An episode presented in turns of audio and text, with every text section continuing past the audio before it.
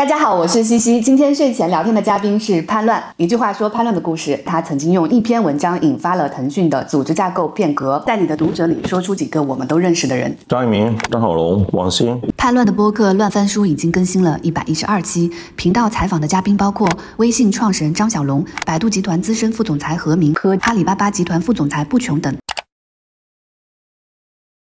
大厂十年应该也是急速造富的十年。如果分前后两段的话，前面好多年都是在讲一个所谓大厂的叙事。大厂 IPO 的时候啊，就是批量的制造千万富翁、亿万富翁。一四年，尤其是阿里巴巴上市之后啊，我觉得那个影响非常非常大，因为它让足够多的人变得非常富有。最近这三四年，我们感受到的、听到的更多是个体的叙事。基础设施变得更平之后，很多的超级个体在涌现。头部的主播们，一个直播间的。收益应该可以抵得掉非常多的上市公司，他们的收入肯定是要高于很多的大厂的高管。偷税漏税出来的时候，大家一看你的那个漏税的金额，就是吓到是亿级别的。对对对，之前是你必须要通过一群人协作去参与到某家公司的创办里面，然后在里面获得一些股票，然后通过资本市场做变现。但今天就是基础设施铺的足够平之后，再加上用户增长它变得更缓慢之后，周边做 APP 创业的人变少了很多，公司也在缩减、降本增效各种的东西。但是我们会发现，身边做那些做内容的、做主播的、搞 MCN 的公司，他们在不断的去扩张。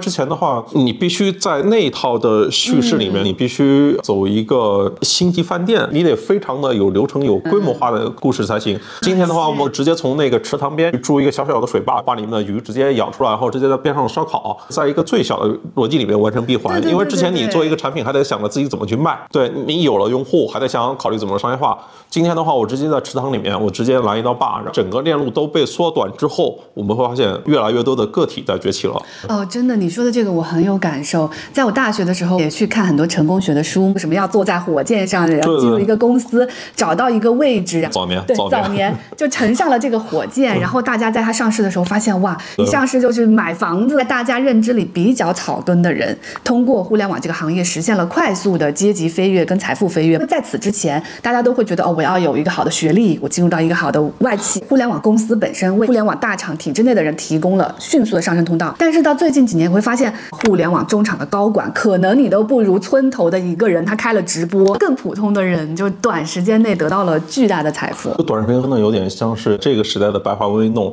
它让更多人都能够获得表达的权利，让更多人有机会被人看见。之前我们所熟悉的公众号、微博的这些产品，都是强图文的逻辑，甚至强文字的逻辑。有些人他可能就不能够很好表达，甚至有些人不识字，有些人的就比如说你学跳舞嘛，对吧？你跳舞怎么通过文字来表达呢？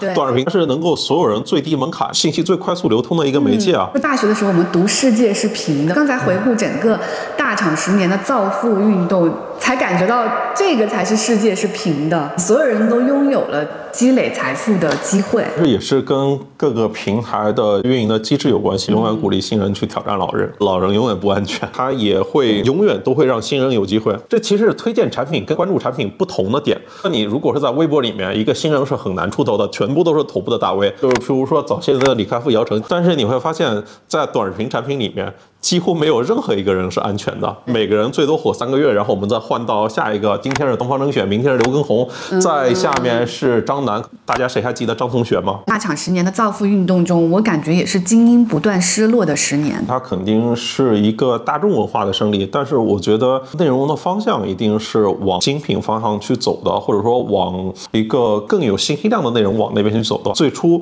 就是对着镜头扭一扭，也可以获得千万粉丝，但是后来的话，东。东方甄选，张兰，对吧？你必须得是新东方多年培训的老师，你必须是得一个经历过风浪的企业家，才能够往前走。今天如果创业再去搞 APP，已经肯定不是一个明智的选择了。我们会发现，大部分公司的他们的业务的镜头其实都在直播间，都在短视频里面。所以大家都说什么现在的年轻人啊，只想做网红。我觉得这是一个就是符合刚才说的这个造富逻辑的一个一个叙事的一个非常正常的现象。对，就因为财富的聚拢。的效应它实在太快了，尤其是当有了直播电商之后，完全不需要再借助中间那个组织了。超级个体可能还能再走十年。如果手机这个媒介形式不变的话，那最后可能就是短视频，就是直播间了。到最后，个体变现效率最高的地方还是在直播间。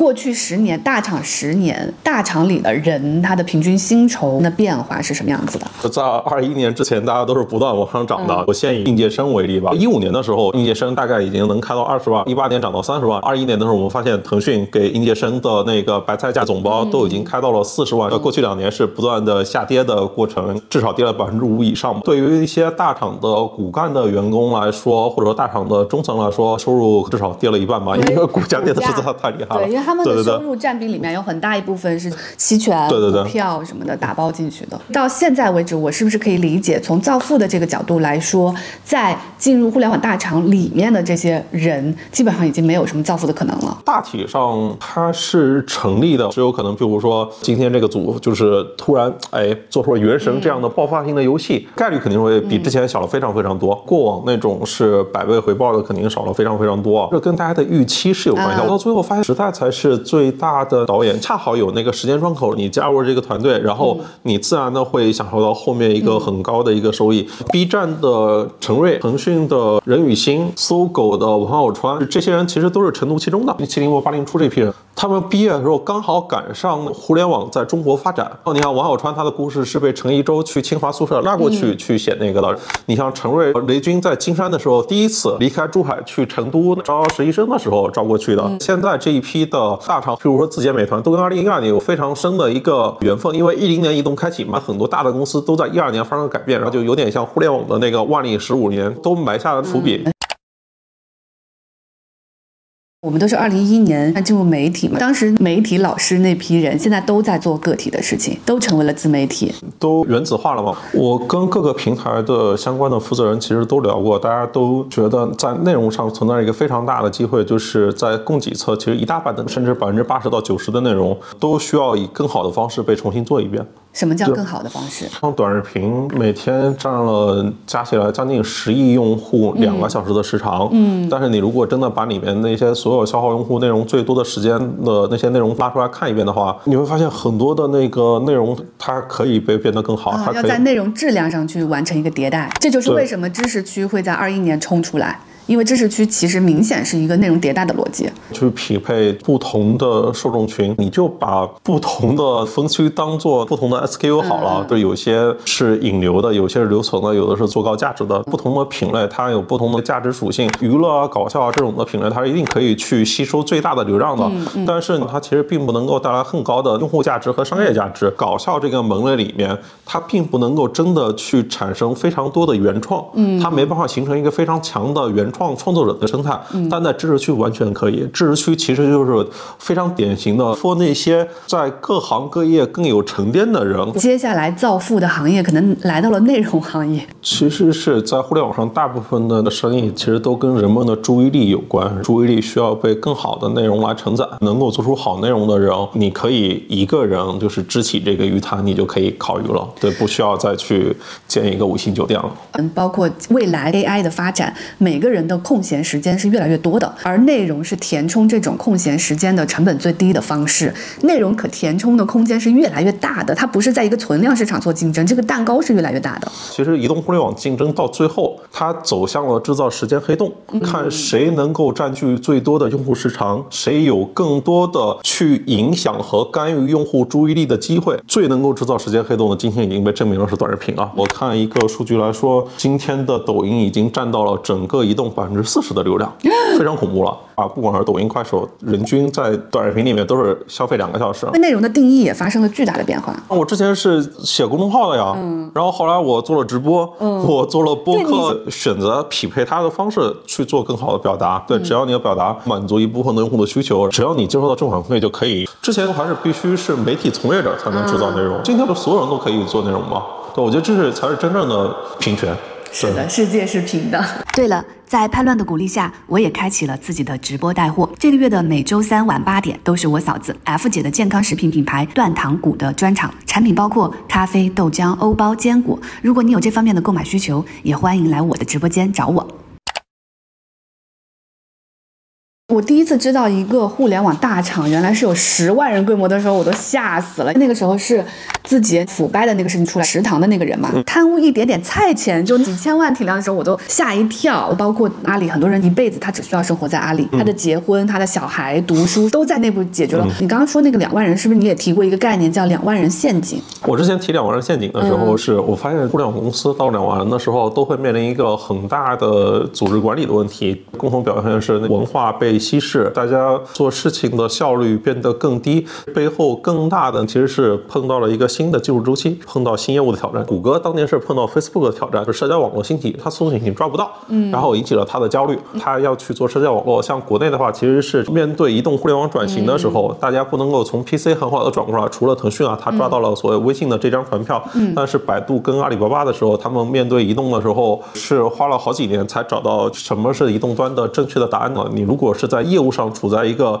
相对顺的一个势头里面，你像京东，你像字节，你像美团，都很快的迈过了。最决定的前提是你做对事情。字节在一八年的时候，公司文化就变了一条。把有判断力这一条给去掉了，加加入了兼容并包嘛。最初人少的时候推崇大家有判断力，当你变成十万人的时候，大家还是更有执行力吧。十万人同时都特别有创造力，该咋办？就乱成一锅粥。真正的产研其实并没有那么多，有些公司是把审核啊、商业化啊这些也都算进去的。审核跟商业化更接近于传统那种制造业里面科层制的管理。哎，互联网大厂里面其实也慢慢的更加的流水线。所以才会用厂这个概念嘛。所以你看，很多的员工都自嘲，大家就是新时代的纺织女工啊，对，赛博女工。大厂是引用了很多更新的管理手段、科学管理，来克服这种难点的吗？靠工具来改变人，因为文化这事情相对来说，它不好，天天讲有点虚。就譬如说三六零评估，你的老板并不能够决定你最后的绩效跟你的晋升，其实就没有这种严格的上下级的关系，大家都是更平等的，更加的推崇你个人把创造力发挥到最好。比如说像飞书，我不需要去问，哎，老板，你明天下午三点有没有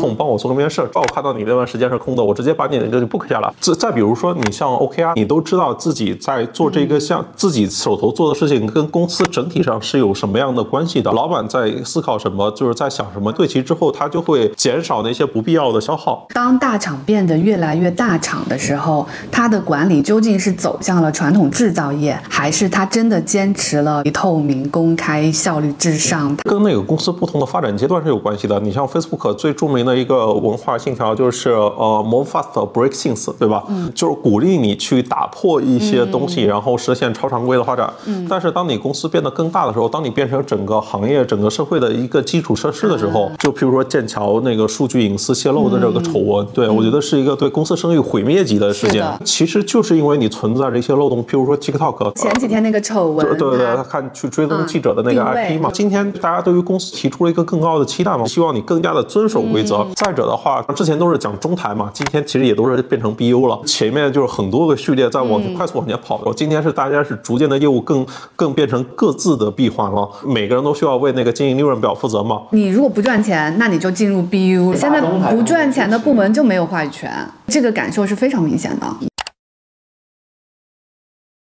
一个大厂从零，然后到了二十万这个级别，它里面最重要的角色是不是也发生了一些变化？比如说，可能负责招聘的那个人，他在某一个阶段他特别重要。你如果回看的话，就是看市场上最稀缺的是什么样的人才嘛。最初的时候肯定是创始人了，你往什么方向去走，蓝图怎么画，这是最重要的，这也是最难学的。各家公司都要学字节的中台，要学字节的内容工业化，就没人说想学一学那个怎么提高 CEO 的决策质量。其实各家公司发展不行的核心原因是因为。CEO 不够强，再然后其实就是做一些产品实现，产品经理的年终奖那个幅度是可以到几十个月的。再后来可能是做增长的，然后是做算法搞留存的这一些，就是对用户量负责，对规模负责的。对对对，然后再后来可能就是去做商业化销售。到今天可能是呃财务啊、拧毛巾啊这种。早期还有一个角色，大家还在疯狂的扩张的时候，好像每个部公司都有一个什么战略部门，这部分人感觉现在也不存在了。被打散到各个业务里面去了。字节应该是把战略这个做到非常极致了，有大几百个人在战略团队吧，对市场有非常多的就是关注和临摹吧，就他们会及时的发现美国这一周又兴起了什么产品，我们是否值得跟进抄一个？但是今天新机会变少了嘛，以及好像也太飘在空中了，都下放到各个业务线里面去了。然后像美团的商峰，在过去几年里面受到市场非常多的需要吧。像一八年左右的时候，可能招聘型的 HR 就特别重要，因为那个时候大家都在抢简历、抢人。但到现在，招聘的 HR 在各个大厂自己可能都被裁了。还有前些年融资上市的时候，融钱的人可能也特别重要。但我最近看这些本身负责融钱的人，很多也都从大厂出来了。顺着资本市场的逻辑传导过来的，财务的部门从画饼变成了造血，市场的部门从增长让更多算 ROI 考虑变现，可能更多要偏 EC 了。产品部门之前是大家想怎么做好一个产品用户体验。